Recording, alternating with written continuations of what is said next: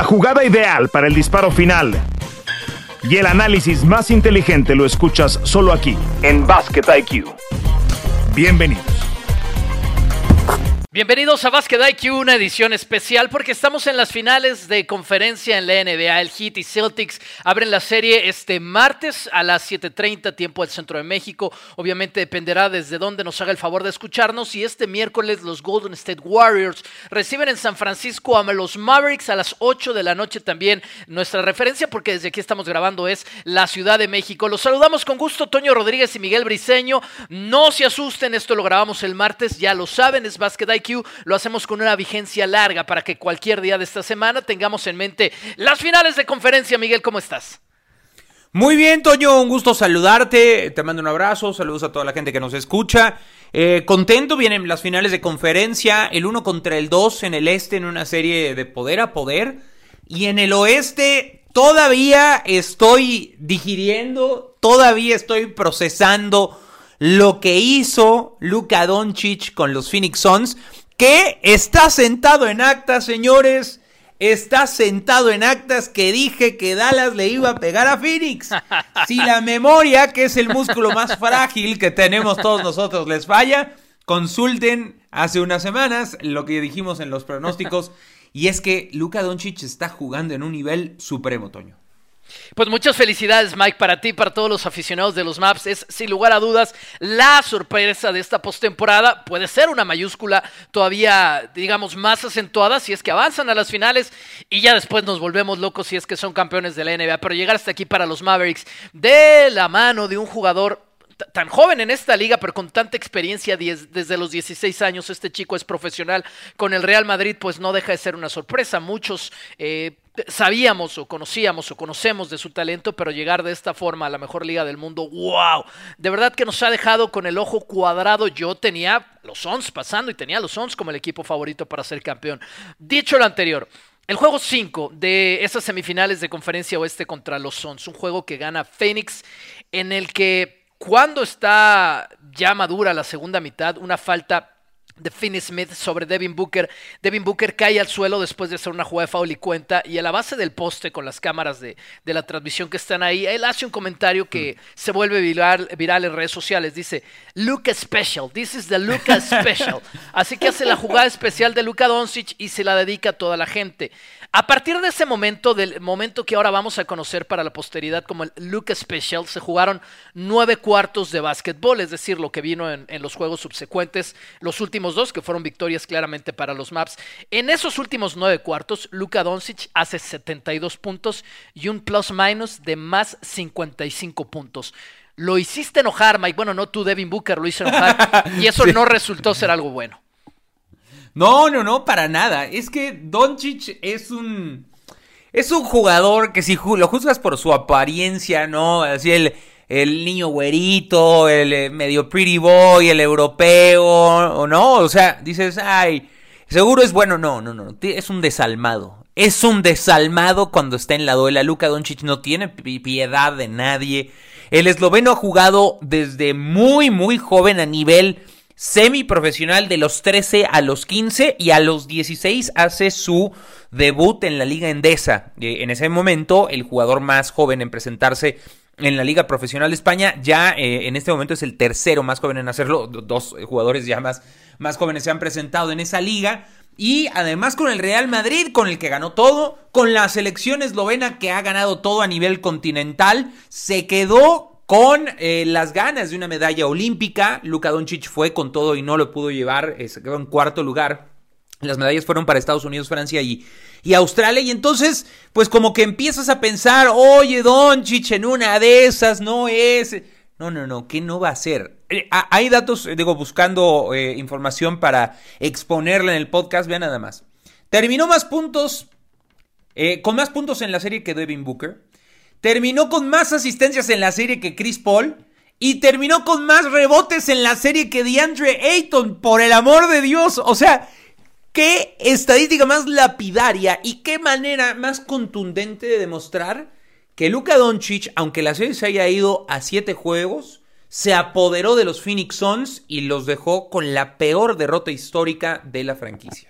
Es apenas su cuarta temporada en esta liga, es un jugador obviamente joven o lo que podríamos entender como joven a sus 23 años, categoría 1999, pero ya lo hemos expuesto, siete años siendo profesional de este deporte, en el que muchos dicen es el mejor equipo del mundo a nivel de clubes después de, los 30 aquí en la NBA, que es claramente el Real Madrid. Para el minuto 10 o, la marca del minuto 10 del tercer cuarto, en este juego 7, Luka Doncic le estaba ganando por 3 puntos él solo a todos los Suns. Los Suns tenían 27 puntos, Doncic tenía 30 puntos.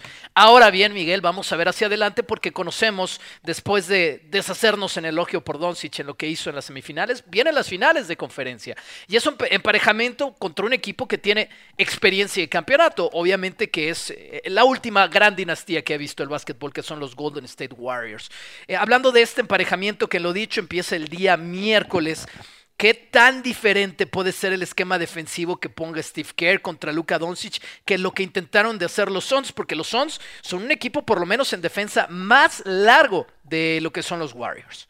Claro, es que ese es el punto y, y creo que le has dado inmediatamente al clavo. O sea, creo que Warriors va a tener más problema para defender a Luka Doncic que lo que tenía Phoenix. O sea, porque Phoenix podía asignarle a Michael Bridges, ¿no? Que es un hombre más alto, no, más no de mayor corpulencia que Luka Doncic, pero sí más alto que él y con brazos más largos. Y no, no pudo. No pudo defenderlo, no pudo contenerlo. Em, yo creo que los Warriors, ¿a quién le van a poner? Creo que a Clay Thompson, ¿no? Le van a poner a Clay Thompson, a, a Luka Doncic. No sé si en una de esas, en una desesperada, le asignen a Draymond Green jugando una especie de small ball. Este, no lo sé, o sea, habrá que ver cuál es la estrategia eh, en una de esas eh, a, Jordan Poole, porque aquí es donde entra en juego la mala noticia que tienen los Warriors, porque si hubiera estado Gary Payton Jr., se lo ponen, yo creo que de inicio, de inicio, Toño, este, pero está fracturado. Eh, después de esa jugada con Dylan Brooks, si no recuerdan, en las semifinales de conferencia, juego 2, si no me equivoco, está fracturado Gary Payton Jr. Está, está fuera de acción, entonces los Warriors van a tener más problemas. Eh, eh, está, está muy difícil para los Warriors. Yo creo que la serie está muy pareja. Lo doy 51 por la historia, 49 a Dallas. 51 a los Warriors, 49 a Dallas, no mucho más. Porque además, ¿cómo va a llegar Luka Doncic después de esto, no? O sea, va a llegar inspiradísimo. Sí, además Golden State, eh, entendiendo, son favoritos desde pues, la, posición, simplemente en el standing van a tener la ventaja de la localidad. Lo acabamos de ver del otro lado del país con ese juego 7 entre los Celtics y los Bucks, que por supuesto vamos a hablar del este en unos minutos más. Eh, cómo pesó el factor de la localidad y aquí puede ser con una arena vibrante como es por supuesto el Chase Center. Ahora bien, vamos a hablar un poco más del elenco que tienen estos maps, Miguel, porque está claro que Luka Doncic ni, ni siquiera necesitó explotar en la segunda mitad en ese juego 7 contra los Suns porque hubo todo este elenco, parece que Spencer Dinwiddie, que lo habíamos, eh, habíamos dicho y todo el mundo lo había dicho, estaba quedando de ver a los Maps. Desde que llegó a este equipo en temporada regular fue sensacional, pero en los playoffs todavía no tenía esa ejecución que todos estamos esperando de Spencer Dinwiddie. Y parece que todo lo que se guardó en la primera ronda y en los primeros cinco juegos y medio de las semifinales lo explotó en el último juego y medio de esa serie contra los Suns. No solamente están enfrentando a Doncic, que acapara tanta atención de la defensiva, Draymond Green va a tener que ayudar ahí, más lo que venga desde el perímetro, que puede ser, como bien dices, con Clay Thompson, Jordan Poole cuando esté jugando y tome esa asignación, o quien sea que se sume ese trabajo. Pero va a estar también Spencer Dinwiddie y, por supuesto, Bronson. Este juego de, de básquetbol pequeño, de small ball, que también pueden hacer los Warriors de Steve Kerr, por supuesto, ¿qué tanto puede poner en peligro Golden State tomando en cuenta lo afilado que ha llegado Dinwiddie y lo afilado que ha estado Bronson a lo largo de los playoffs? Yo, yo encuentro muchos paralelismos entre, entre estos dos eh, equipos. Eh, creo que eh, el, small ball de Dallas puede ser tan letal como el de los Warriors en este momento. Si me hablas del de los Warriors del 2018, que es el mejor small ball que jugaron, con, con Durant, con Iguodala, con Thompson, con Curry y con Livingston, ¿no? O sea, y, y Draymond Green ahí cuando estaba disponible pues eh, no hubiera habido competencia. Pero en este momento yo creo que Dallas tiene a jugadores que, están eh, con una confianza a tope. Dinwiddie sí había quedado de ver en los playoffs, estoy de acuerdo, pero 30 puntos en este partido contra los Suns. Y es que, a ver, es que dimensionemos lo que pasó. En algún momento del partido, En un juego 7, en un juego 7, por el amor de Dios, tenían 46 de ventaja los Suns. Eh, sobre los Suns, los Mavericks de Dallas. O sea, también hay que decir que Phoenix salió este, sin el alma a, la duela, pero también a Dallas le cayó absolutamente todo. O sea, disparaba Dorian, Dorian Finney-Smith, metía. Disparaba Bullock, metía. Disparaba Bronson, metía. Disparaba Dinwiddie, metía. Disparaba Cleva, todos estaban metiendo. Y obviamente Luka Doncic, que por cierto, mm, mm, es un dato que, que quiero exponer. Este eh, este partido le sabe, es una especie de revancha muy bien cocinada y dejada enfriar y metida en el refri, porque hay que recordar que en el 2018 los Suns tuvieron el pick número uno. Y tuvieron el pick número uno y tomaron a DeAndre Ayton. Y después vinieron Sacramento con Marvin Bagley. Luego eh, vino el, eh, el, tema de Dallas, ¿no? El cambio para Trey Young, que, se lo termina llevando Atlanta. Jaren Jackson y Luka Doncic cae hasta el número 5. Entonces, este juego y el hecho de que los Suns hayan tomado antes a DeAndre Ayton es una, es una, es una cuestión que yo creo que Luka Doncic siempre tuvo en la cabeza toda la serie y que adherido a lo de Devin Booker que decías y a las burlas que hubo de todo el entorno eh, que estaba apoyando a Chris Paul y esas ganas de que llegara a, unas finales NBA eh, por año consecutivo, creo que fueron el alimento para que Luka Doncic tuviera una victoria de este tamaño. Sí, si hablamos de experiencia de campeonato, que obviamente en esta liga está con, con Golden State, Doncic la tiene. Ya, ya tú has hecho una reseña de lo que ha agarrado en su carrera, ha ganado, perdón, en su carrera internacional.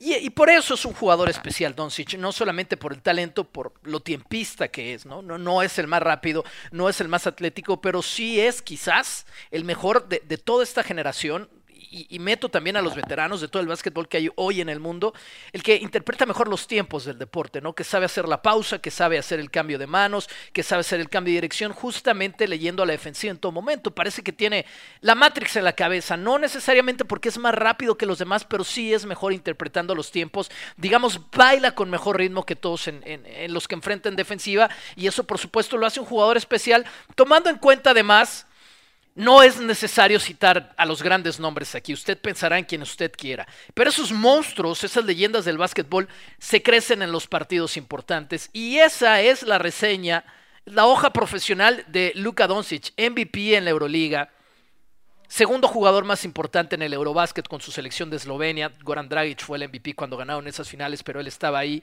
También fue MVP de la Liga Endesa con el Real Madrid, siendo más joven de lo que es ahora. Entonces, no solamente es el talento, sino es esa capacidad clutch en los finales, en los partidos 7, en los partidos decisivos, y lo acabamos de ver. Pero Golden State, Golden State estuvo rozando el 40% en, en, la última victoria para definir la serie contra Memphis. Y hemos visto esos lapsos en los que Clay Thompson tuvo un partido de ese tipo en esta serie tirando triples por volumen, ¿no? Es, ese Clay Thompson robot, ese Clay Thompson que no es un humano en el catch and shoot, que, que simplemente tiene la mira láser y va y encesta todas. Vimos también, obviamente, partidos estelares de, de Poole a lo largo de esta postemporada y de Steph Curry. Vamos a hablar ahora un poco del otro lado, Miguel, de la buena defensiva que tienen media cancha y en el perímetro Dallas. Dallas es uno de los tres mejores equipos en rating defensivo a partir del juego de estrellas a la fecha, tomando en cuenta temporada regular y postemporada. Eso es algo muy grande, es un cambio radical en el esquema de Jason Kidd y en lo que todos nos imaginamos de este equipo. ¿Qué tanto crees que esta defensiva de Dallas pueda con ese perímetro fulminante que tiene Golden State? Pues eh, yo creo que, que, tiene muchos recursos, ¿no? Porque además no es un equipo tan fuerte como, como lo presentó Memphis pero sí es un equipo más maleable, ¿no? Yo, creo que sí es un, equipo que tiene las, los elementos necesarios para defender a Golden State.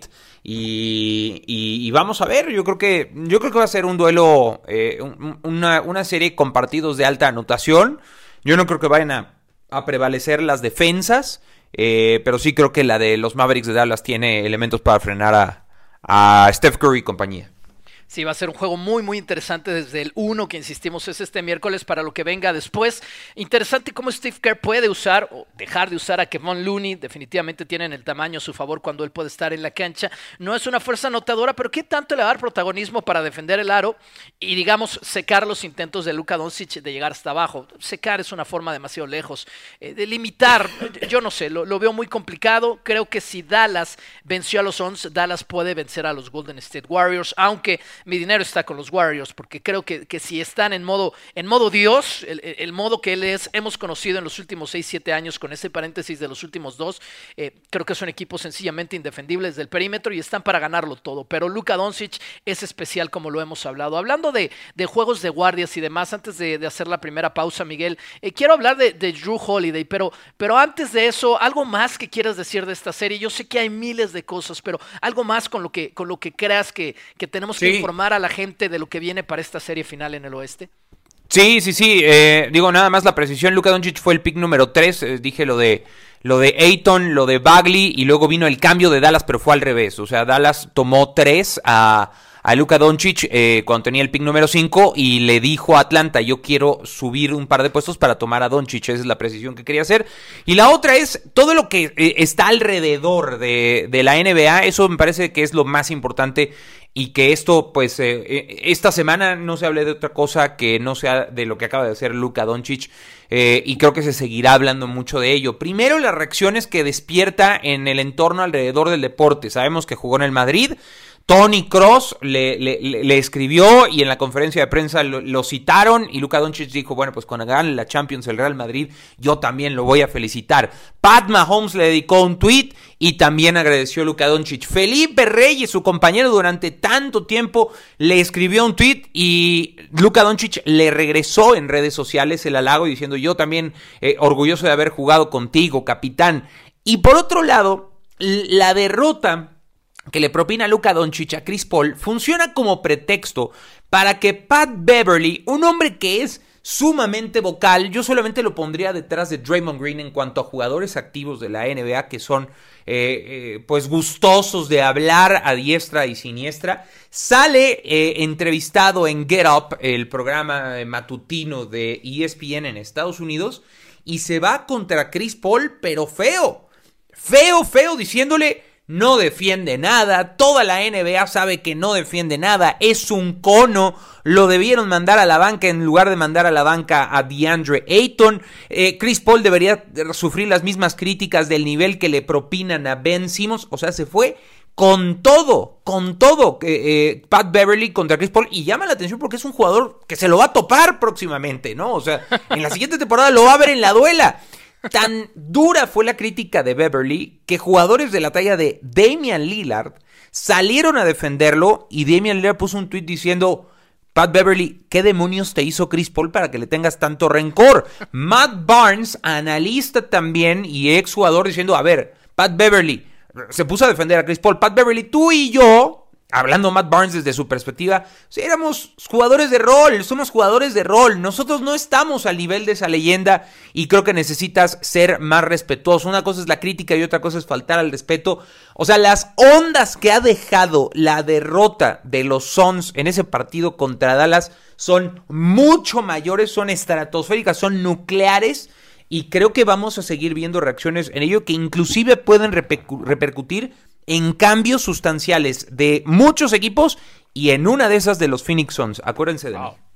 Es un jugador de 37 años, Chris Paul, y, nadie se está haciendo más joven. El tiempo no perdonó a Jordan, el tiempo mucho menos lo va a perdonar a él. Dice Pat Beverly en este mismo segmento en, Get Up. Cuando me toca defender al otro día, cuando sé que voy a defender al día siguiente Chris Paul, una noche antes voy y me ceno eh, un pedazote de carne, voy y me ceno un filete. Cuando sé que voy a defender a Steph Curry, voy y me meto a la cama a las 8 de la noche. Creo yo que ese es, el comentario más hiriente que le puedo hacer Chris Paul dentro de todo el contexto que dices, que lo hace basura hablando de su defensiva, que yo no creo que sea tan mala, pero bueno, Pat Beverly es, un loco para declarar. Y ahí está, ¿no? O sea, la, la, diferencia entre no solamente decir que eres malo, sino decir que Steph Curry es mucho mejor que tú, pues de pegarle al ego de Chris Paul, no es por las declaraciones de Pat Beverly, Miguel, estarás de acuerdo, sino por el timing en el que las dijo, o sea, justo después de la eliminación. Sí, un día después, o sea, no se esperó nada.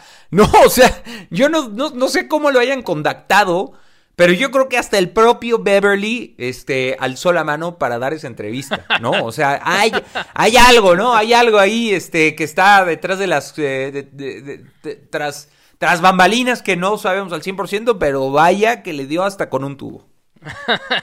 Estábamos pensando en este tipo de defensivos, no así de vocal, Drew Holiday, que también es un perro en el perímetro, que ahora también está eliminado.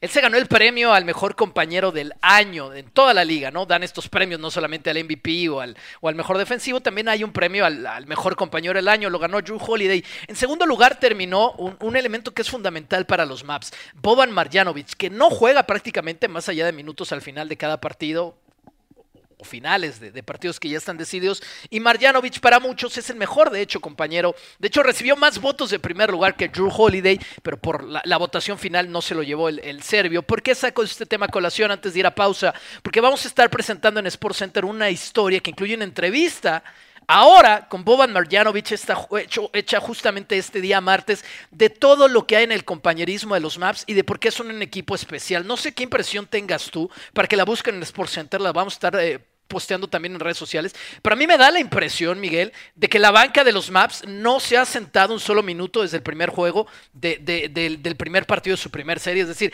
esa banca ha pasado de pie todo el tiempo apoyando a sus jugadores. Marjanovic es una especie de mentor también para Luka Doncic. Ya les dieron una multa de 150 mil dólares la NBA por hacer demasiado ruido en un partido, pero los invitamos a que estén con esa pieza. Mike, ¿estás de acuerdo conmigo que, que esa unión de grupo, digo de los cuatro que están ahí, porque Celtics, el Heat, por supuesto que también lo tienen, Golden State, por supuesto, pero lo de Maps creo que no lo vimos venir. ¿Qué tan unido está este equipo, no? Muy unido, y yo no sé si haya tenido que ver la salida de Porzingis eh, a media temporada, la llegada de Dinwiddie y de Bertans eh, no tanto por la llegada de estos dos, que son buenos jugadores, pero no son así eh, tan estelares. Pero sí la salida de Porzingis, ¿no? Que como que no terminaba de embonar, no terminaba de conectar. Eh, por más que fuera este, pues europeo del este, ¿no? Así como Luka Doncic y que ambos hablaran en el español. Este, como que no conectaban y ahora vemos a un equipo súper conectado que se traslada a estos gestos en la banca. Y lo de Marjanovic, bueno, pues es uno de los tipos más queridos en toda la NBA, un, tipo sensacional, muy peculiar desde la parte física, que es eh, pues a, todas luces evidente, y, sino que también por el trato y la manera en la que lo describen todos como un gran compañero. Un gigante noble. Hacemos pausa en Basket IQ, regresamos, se nos fueron 20 minutos, pero qué divertidos porque Miami va a recibir a Celtics, unos Celtics físicamente llevados al límite contra los Bucks. Vamos a hablar de lo que viene, el juego 1 y mucho más del otro lado del país. Aquí estamos en Basket IQ. Esto es Basket IQ. Gracias por seguir con nosotros y gracias por hacer de Basket IQ uno de los primeros productos que consumen en su, estoy segura, muy inteligente, nutrida lista de podcasts semanales. Recuerden, estamos todos los martes, así lo hemos hecho a lo largo de la temporada y así vamos a seguir de aquí hasta que tengamos un campeón en la NBA. Vamos a tener también un campeón eh, en la conferencia del Este, obviamente para enfilar así esas finales entre el Heat y los Celtics. No hay grandes sorpresas en lo numérico en el sentido de que son el equipo 1 y 2 en el standing general. Celtics viene de una serie llevada hasta el límite contra el equipo de los Bucks de Milwaukee, no solamente porque llegaron al juego 7, sino además porque tuvieron que estar enfrentando a un tractor toda esa serie, ¿no? Poner una muralla de 3, 4 jugadores, dos jugadores la mayor parte del tiempo en esa zona media de la pintura para, para frenar a un tractor en movimiento, un tráiler, quizás, qué sé yo, algo demasiado grande demasiado rápido como es Giannis Antetokounmpo. Y a pesar de que los Celtics son uno de los equipos más físicos que tiene esta liga, no es fácil y sobre todo no es no es gratis defender hacia Yanis. Creo yo que, sobre todo en el juego 1, pueden resentirlo con menos descanso que Miami. ¿Qué opiniones tienes para abrir en esta serie, Miguel? Pues eh, que va a ser una serie que probablemente se vaya larga. Seis juegos mínimo, eso lo considero y lo doy como un hecho. Probablemente también juego 7 y que veo a Boston favorito. Ya revisando los momios, veo a Boston menos 167. Boston ha salido favorito en las tres series. En la que menos favorito salió a priori fue contra Milwaukee. Eh, fue menos favorito, pero aún así eh, favorito dado por los momios en, en Las Vegas. Yo creo que Boston se complicó más la serie de lo que hubiéramos pensado por ese partido que dejaron ir de manera increíble, que es el, eh, el número 5 en eh, el propio TD Garden en ese regreso tremendo de Milwaukee de 14 puntos en el último cuarto y que se define con ese rebote de Bobby Portis y con dos estupendas jugadas defensivas de, de Drew Holiday, ¿no? Que es uno de los jugadores eh, más puntiagudos de, toda la liga. Pero Boston creo que lo pudo haber resuelto en 6. Lo gana en Milwaukee de manera muy, muy clara con, con, con Jason Tatum fenomenal, 46 puntos. Y un juego 7 donde el arranque es malo, el primer cuarto es malo para Boston, pero después corrige y no, no quitó el pie del acelerador, ¿no? O sea, terminó siendo una paliza, considerando que es un juego 7, con todo lo que hay en juego y con Janis y la calidad de jugadores que tiene Milwaukee enfrente. Eh, ahí sí terminó eh, extrañando a Chris Middleton. Eh, no tanto porque sus hombres importantes no sacaran la cara, Brook López y, Holiday tuvieron buenos juegos, pero no tuvieron mayor aporte, o sea, ahí literal les hizo falta un efectivo como para hacerle frente a Boston. Y yo veo un equipo, hablabas de, de lo conectado que está Mavericks, yo veo conectadísimo a Boston, que inclusive gana este partido y la serie sin Robert Williams o con Robert Williams completamente resentido en los juegos 5, 6 y 7. Entonces, para mí Boston no solamente es el favorito para ganar las finales del Este, sino para ganar todo el, el campeonato, sino para ganar las finales de la NBA. Yo veo a Boston como número uno. Eh, con este core, con este núcleo de jugadores, Boston ya ha llegado lejos, ya ha perdido, es decir, ya han pagado el derecho de piso. Y tú lo puedes notar en Marcus Smart, lo puedes notar en Tatum, lo puedes notar en Brown, que es, digamos, el Big Three, aunque ninguno de los tres es grande en tamaño, claro, es el Big Three de este equipo, es el corto, llegaron por, por, por, selecciones de draft, así que eh, este equipo ya ha llegado lejos, ya ha sabido perder en los playoffs y, yo entiendo que están en un proceso de madurez y mi Udoka ha sido sensacional. Ojo que Brad Stevens de alguna forma los hizo, los moldeó y sigue, sigue desde la gerencia de este equipo haciendo una gran mancuerna con Ime Udoka que ha refrescado las cosas en el vestuario y los tiene jugando un básquetbol realmente bueno. Así que desde ese punto de vista, un equipo que ya ha perdido, yo puedo, puedo vivir en un mundo en el que los Celtics sean campeones esta temporada, me haría perfecto sentido por lo que mencionas. Ahora bien, las lesiones. Lo de Williams no es un tema menor, pero me parece también muy importante para las esperanzas del otro lado de Miami, el estado de salud de Kyle Lowry. La última información que hay mientras grabamos este podcast es que él va a estar fuera perdón, del juego 1 por una lesión en el tendón de la corva en ese partido 3 de la serie contra los Hawks. Y desde entonces, pues ¿no? algo de, intermitencia y estar fuera de los playoffs. Es una lesión muscular que, tarda un mes en, lo regular en sanar. Él dice que es como Wolverine que puede sanar antes que los humanos normales. La, verdad es que no ha sucedido hasta ahora y creo yo, se espera que regrese eventualmente en esta serie. Y a la espera de ver qué sucede en este juego 1, insisto, esta es la última información que hay.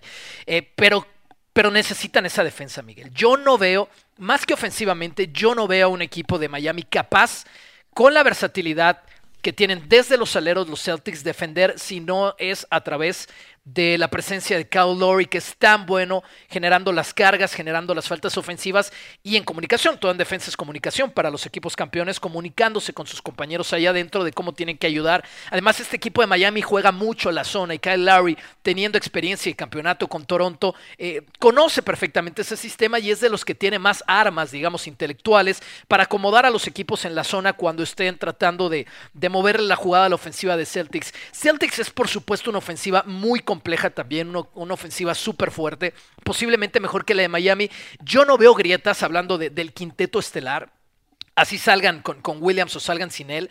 Yo no veo grietas en un uno a uno, en las ayudas, en el switch defensivo de Celtics, pero sí veo grietas en Miami. Veo que pueden atacar a Tyler Hero, veo que pueden atacar a Víctor Oladipo, veo que pueden atacar a Strauss, veo que pueden atacar a Lowry si no está al 100% físicamente. ¿Tú cómo lo ves?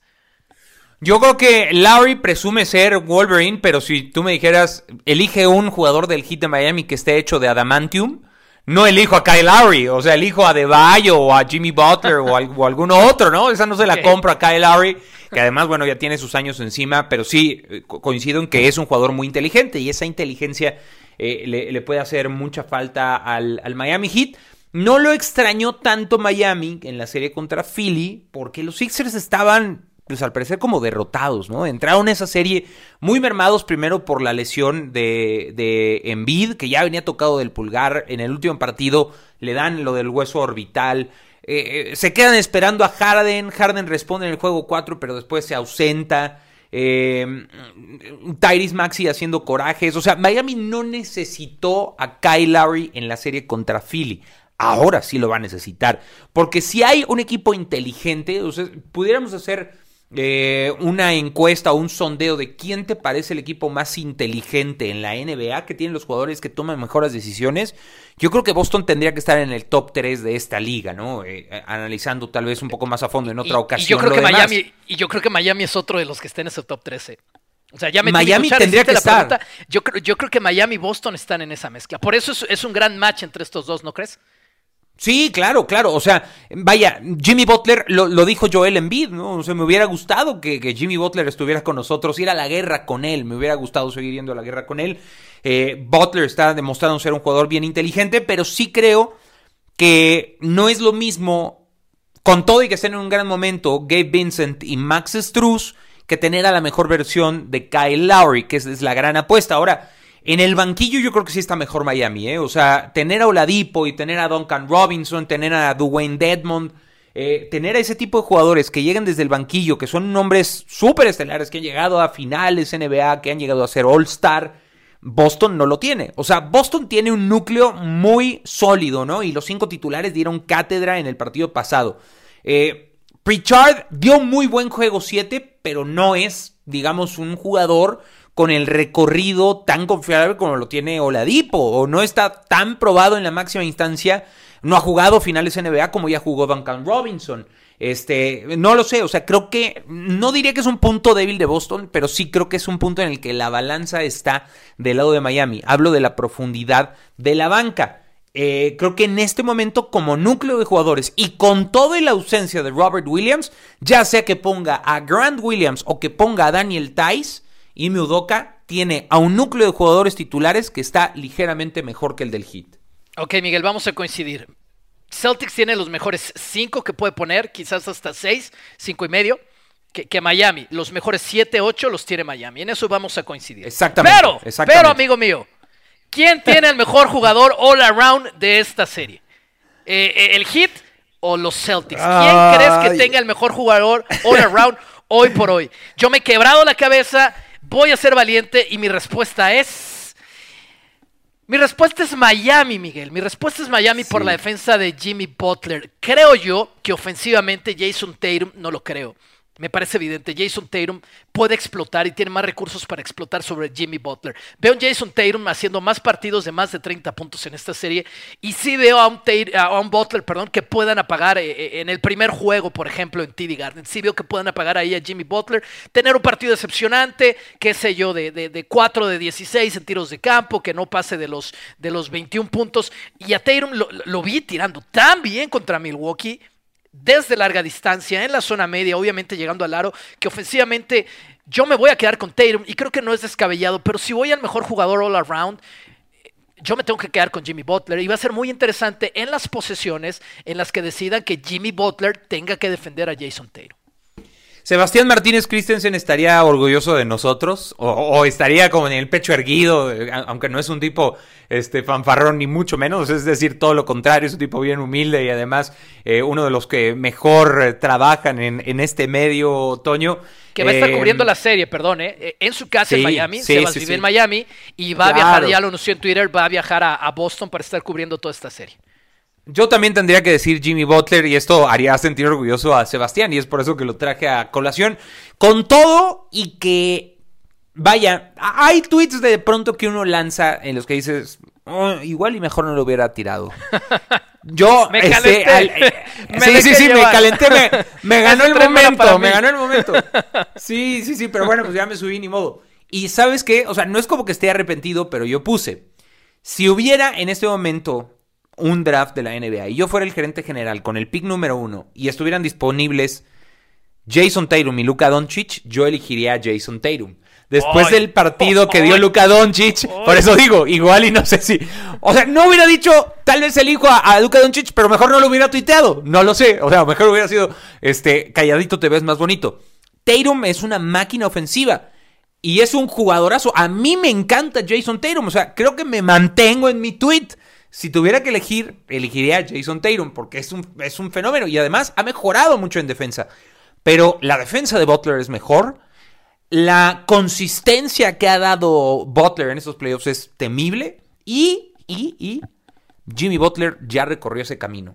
Dicen que para ganarlo hay que perderlo primero, ¿no?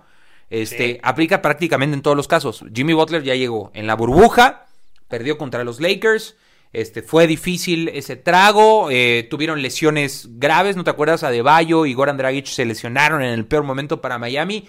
Butler ya, ya tragó, ¿no? Ya, ya tomó ese trago amargo.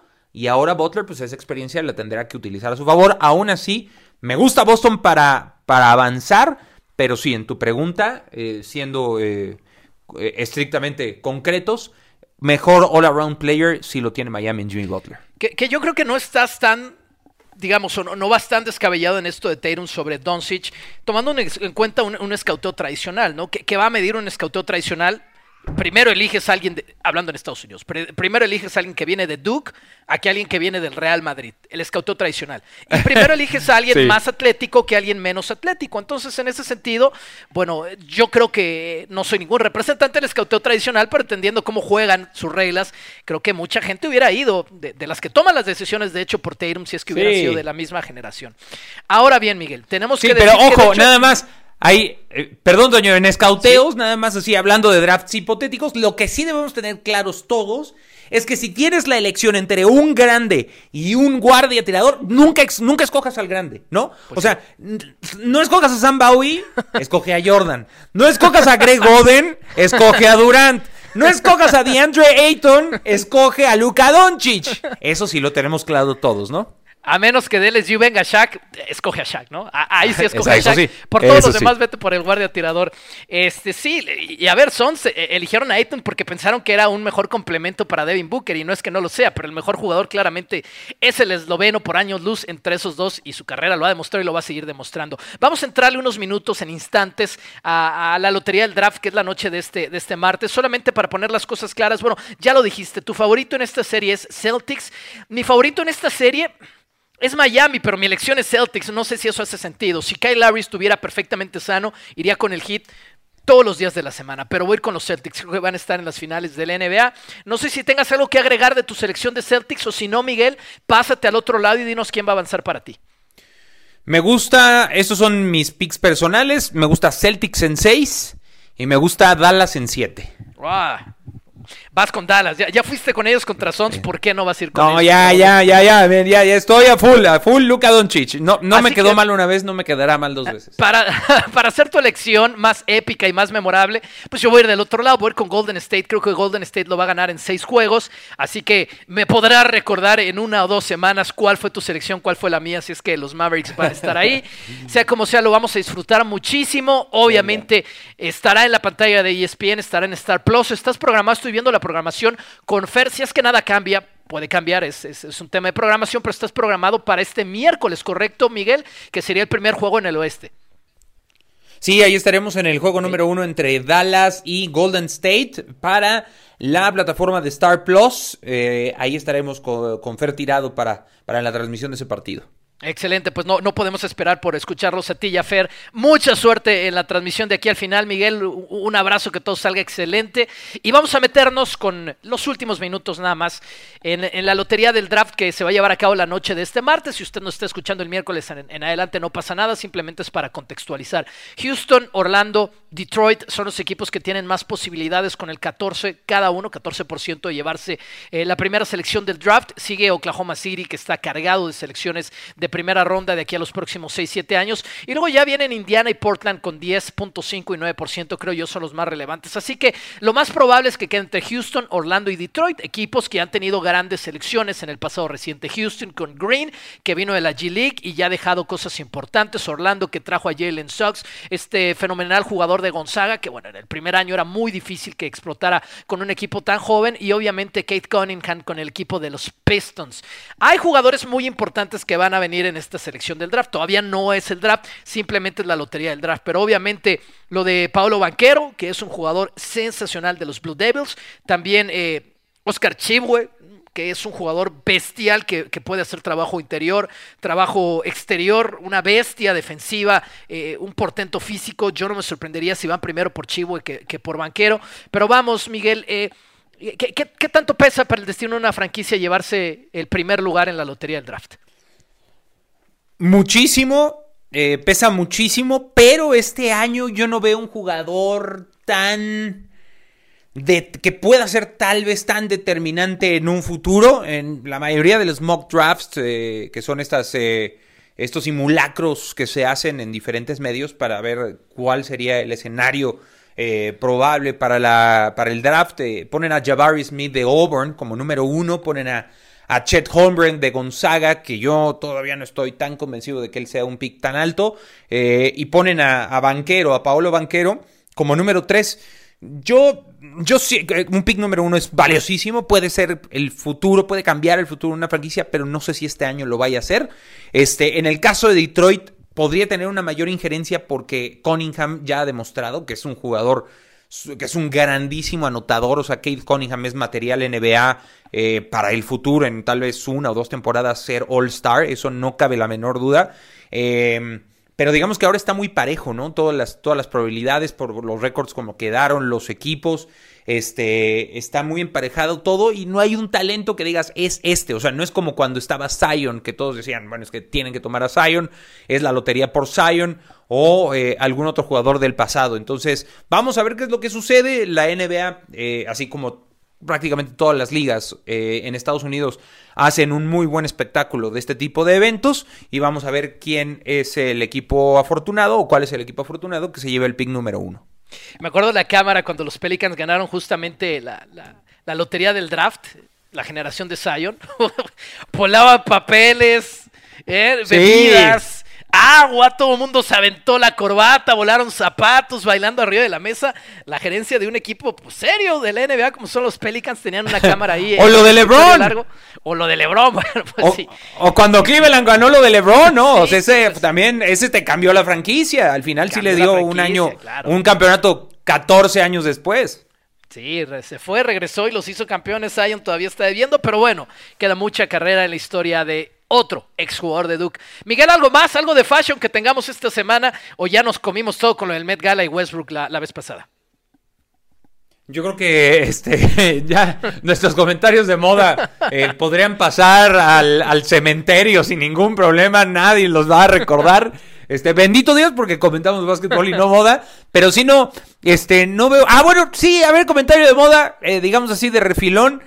Qué, buen look trae este Clay Thompson, hipster, hipsterismo, hipsterismo a full, entrando al Chase Center así, pedaleando su bicicleta con su casco super cool. Ese es, esa es mi moda. Yo soy ah, totalmente Clay Thompson. Yo soy totalmente Clay Thompson. así, así lo voy a poner. Pues Clay, Clay. Y, en la meca, en, la cuna de los hipsters. O sea, estaría muy bien que para el juego 1 en Dallas Doncic llegue con un sombrero de vaquero. Imagínate.